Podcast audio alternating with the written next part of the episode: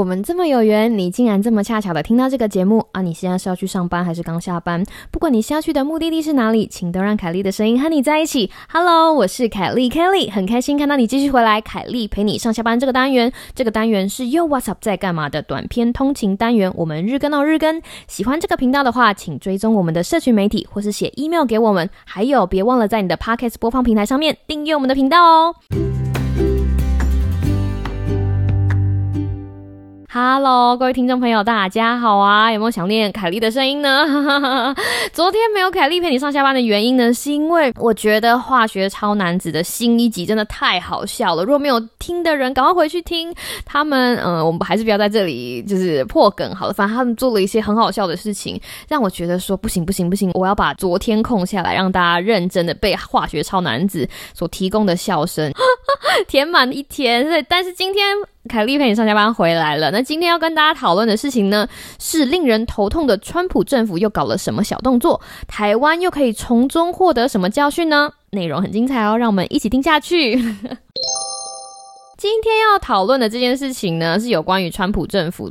最近做的小动作，那这样子的小动作其实围绕着就是美国人口普查哈。为了大家可能不了解美国人口普查，来这里给大家一点小知识。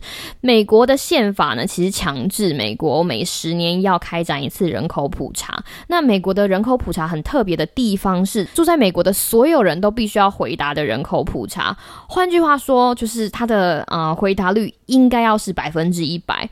那为了要完成这么大的工作，美国政府其实把这个时间轴拉得很长，而且每一个阶段有每一个阶段应该要完成的任务。好比说，第一个阶段是教育阶段，就告诉大家说，诶，人口普查要来了。那第二个阶段呢，是鼓励大家去参与，就是告诉所有的群众们，可以在网络上啊，或者电话上，或者邮件，能够完成这个二零二零年的人口普查问卷。然后第三个阶段，就是针对那些没有回答的人，在做补强。他们会聘请一些人口普查员，挨家挨户的上门，就是提醒你说，哎，你还没有完成哦，然后我们来一起来完成，类似这个样子哈。为了达到这个百分之一百的，就是回答率，那。为什么这件事情这么重要？重要到就是最后的无回答跟进工作要做到如此完全呢？其实是因为二零二零年完成的人口普查，他们会是所有政策或者其他重要决策的重要参考资讯。就是好比说，每一个州在美国众议院里面的席次分配，或者是哈确定每年成千上百亿美元的这些联邦资金将如何由各州、各地方或者各社区进行分配使用，所以。要如何从头到尾，从计划到执行，让二零二零年美国的人口普查能够完美的被执行，其实是一件非常非常重要的事情。听起来很棒吧？听起来很棒，但是哈，二零二零年的八月三号，这个负责美国人口普查问卷的美国人口普查局，他出了一个声明。他们的声明呢是宣布他们要更新计划，他们的意思是说呢，为了要提高这个人数统计的速度，然后呢，在二零二零年的十二月三十一号之前加速完成资料的收集啊、统计，以及完成国会席次分配人数的工作，他们决定提前在二零二零年的九月三十号结束资料收集的工作。那问题来了，原本表定的资料收集结束日期是二零二零年的十月三十号，为了要赶上十二月三十一号的这个期限呢，他们缩短了一个月。那这一个月其实影响非常的大，为什么？因为想想看，就像我们刚刚提到的三个阶段，那第三个阶段其实就是针对那些没有回答问卷的人跟进。那问题来了，你觉得像美国这样子的社会，哪些人会很有可能没有时间去回答这个人口普查的问卷？想想看，想想看这个问题。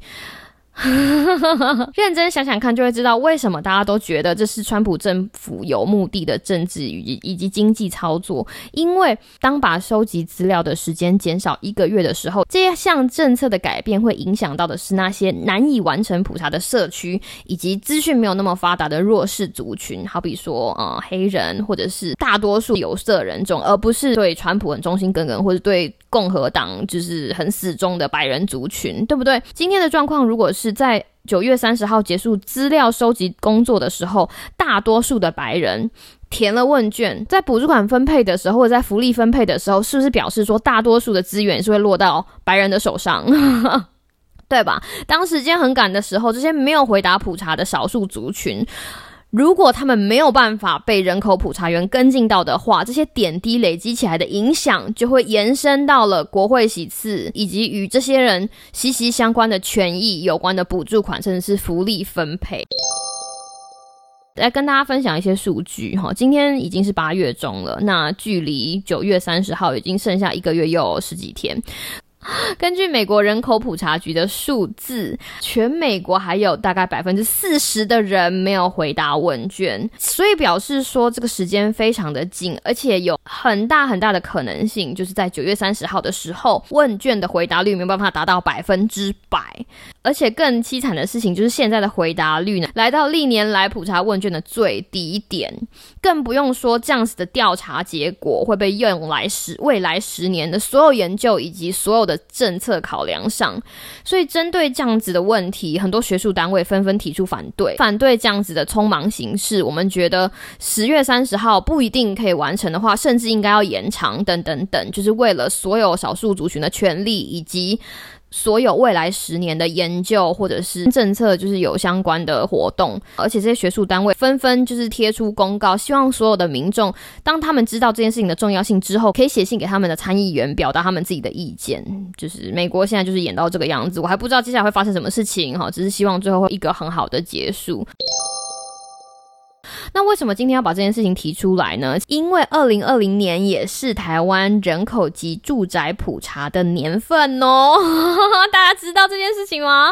呃，我们刚刚听完了美国的简介，所以现在把这个你知道，现在把重点放回台湾。那台湾跟美国的人口普查不一样的地方呢，是美国做的是全民普查，OK，但是我们做的是抽样普查。我们在全国所有的区域里面，大概抽选百分之十六的样本普查区，就是先把。百分之十六的样本普查区选出来之后，然后访查区里面所有的人口与住宅，根据主计处的公告，然后我们为什么不采取全民普查，而是采用抽样普查的原因呢？是因为如果我们走抽样普查的这条路线，可以大幅精简普查需要的人力以及成本。老实说，这非常的贵哦。我们只是做抽样普查，必须要花的经费就大概是新台币四亿五千万元。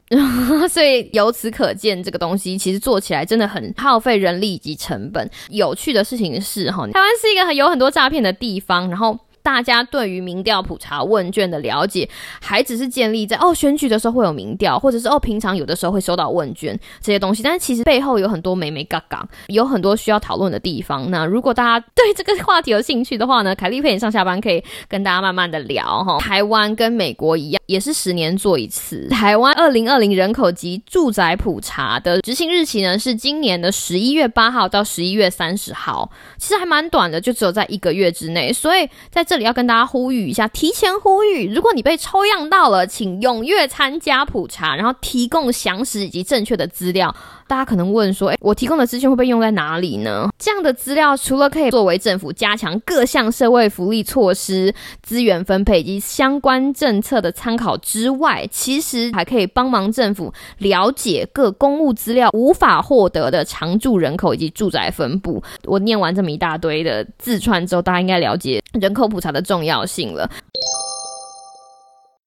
你一定会觉得很奇怪，对不对？现在现在才八月啊，那这十一月才开始，为什么从现在就开始想要告诉大家这件事情？Well，你知道吗？美国的嗯，二零二零人口普查的第一阶段其实很早就开始喽，目的是让人们有心理准备。原本十月底截止的问卷，从一月就开始做行销了。那我们回头来看一下台湾十一月开始的普查，我们从八月开始宣传，不不为过吧？不为过吧，应该差不多了吧。截至今天为止，我搜寻了一下，还没有看到政府机关有出相关的新闻稿。那我就觉得，那我们就来抛砖引玉，从凯莉陪你上下班开始宣传吧。终归一句话，其实填写问卷也是另外一种让自己声音被听到的管道。希望从今天开始，大家都可以珍惜每一次能够让自己声音被听到的机会。我是凯莉 Kelly，希望你有个美丽的今天跟明天。那我们明天再见喽，拜拜。